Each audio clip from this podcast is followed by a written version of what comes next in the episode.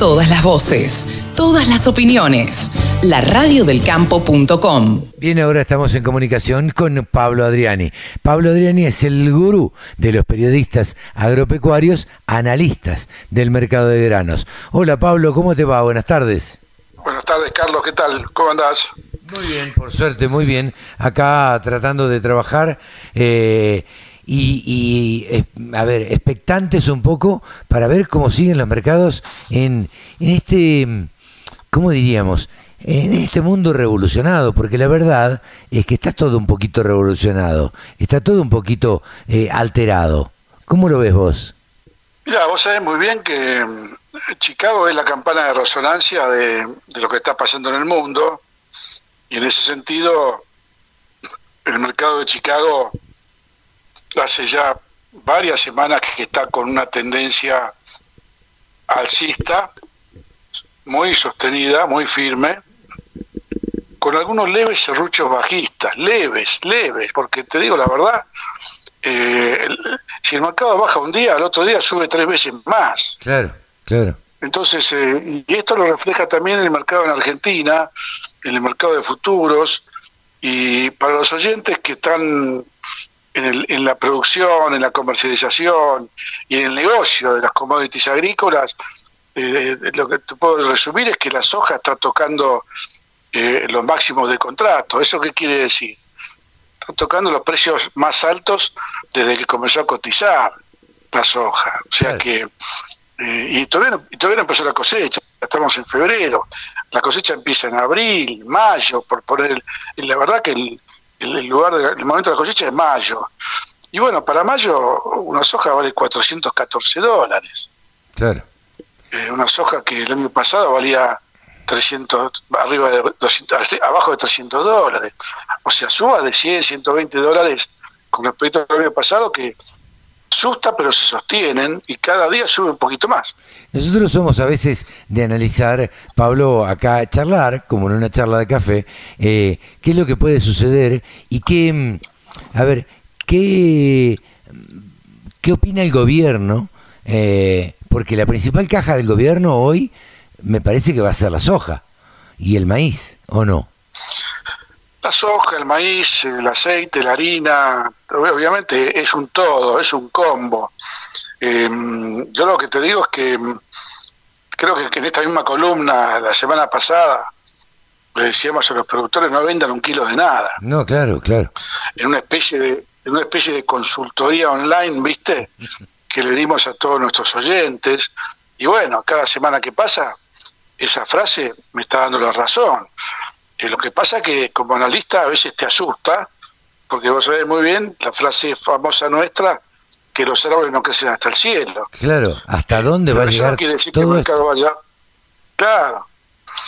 Te, te digo, el mercado todavía está tiene mucho carretel, ¿eh? aunque parezca mentira, porque acá falta falta las los 10 días de febrero y los 15 días de marzo eh, para que se defina la cosecha de soja en Sudamérica y la de maíz.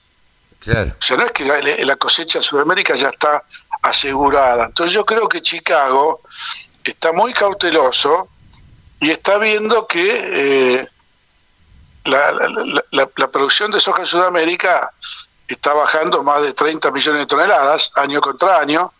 La producción de maíz está bajando 15 millones de toneladas y, y no hay quien reemplace esa baja, pensando en el hemisferio norte, ¿no? Sí, sí, sí, sí. Eh, salvo Estados Unidos, Estados Unidos con su con su pronóstico de estimación de área de maíz que todavía no se conoce, pero en, en- en pocos días más lo vamos a tener como para ir discutiéndolo. En el mientras tanto, el maíz eh, en Argentina, 241 dólares la posición febrero-marzo, 240 el abril. O sea, ya estamos en cosecha nueva. Ya estamos. Y, y, y el high del maíz fue el año pasado 250 dólares durante una semana en abril y después bajó a 230, 235, 228. Ahora tengo un, un, un mercado que de apertura nomás me está dando 240 dólares para marzo y una soja que me está dando 420 dólares para mayo. Dos, pre- dos, dos valores que te asustan y, y- y te tientan a decirle a tus clientes, vendan algo. claro, por lo menos vendí bueno. y cubrí los insumos de la campaña que viene. No sé, por ejemplo. Claro, lo que pasa es que cada vez que yo por suerte yo hace varias semanas que digo no vendan un kilo. Pero vamos a ser sinceros, porque un analista, un analista, yo no, yo no digo todas las que gano, también digo las que pierdo, no son ganar y perder, pero tomémoslo así como concepto. También gano las que pierdo. Hace un mes, hace un mes, mis clientes estaban vendiendo soja mayo a 350 dólares. Claro. Y hoy vale 400, 414. Entonces, ¿qué decimos? Y Adrián me hizo, me hizo perder plata, se equivocó.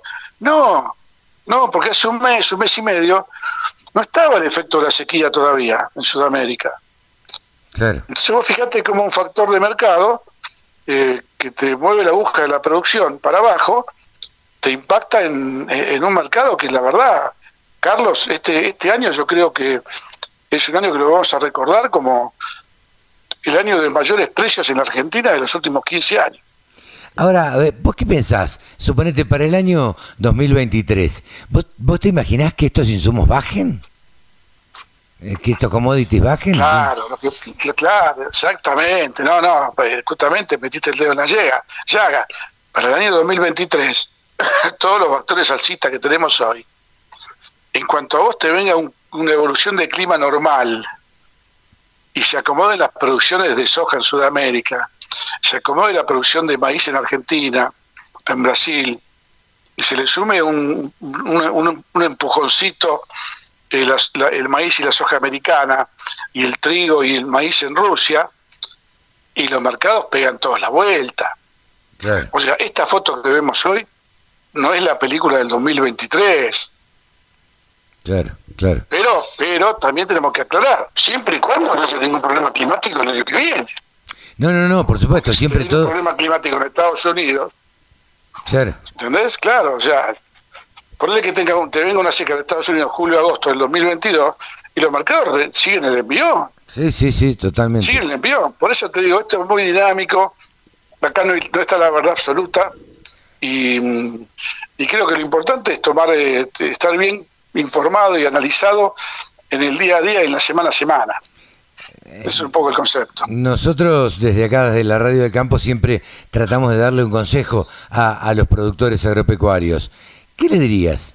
Vendé, quedate, espera, eh, una semana Yo le diría que como, está, como está, exacto, como está esta semana, este cierre de semana, aguantate una semana más. Aguantate a ver la apertura del lunes y martes que viene, a ver qué pasa. Porque te vuelvo a repetir, cada vez que Chicago baja 4 dólares, después sube 14 o 15. claro, claro. Entonces tenés, tenés cada vez una, la curva cada vez más empinada. Y, te vuelvo a repetir, faltan 10 días de febrero y dos semanas de marzo para que Sudamérica sepa cuánto va a cosechar. Claro. Sí, sí, Otro de los factores que genera, que genera mucha incertidumbre y mucho ruido es que los operadores mundiales no, no, está todavía la cosecha eh, asegurada. Entonces no está cerrada la cosecha. No está cerrada la cosecha, con lo cual pueden perderse no sé, 10 millones de toneladas en un ratito. Por ejemplo, exactamente, sí, sí, o sea que está muy el mercado así, muy sensible, pero con, con un serrucho así está muy, muy, muy sólido, ¿no? Pablito, muchísimas gracias, como siempre, por este contacto con, con la Radio del Campo. Un abrazo, un fin de semana para todos. Ha sido Pablo Adriani, el gurú de los periodistas agropecuarios y analistas de mercado, aquí en la Radio del Campo. 24 horas con contenidos del agro. Llegó la radio del campo.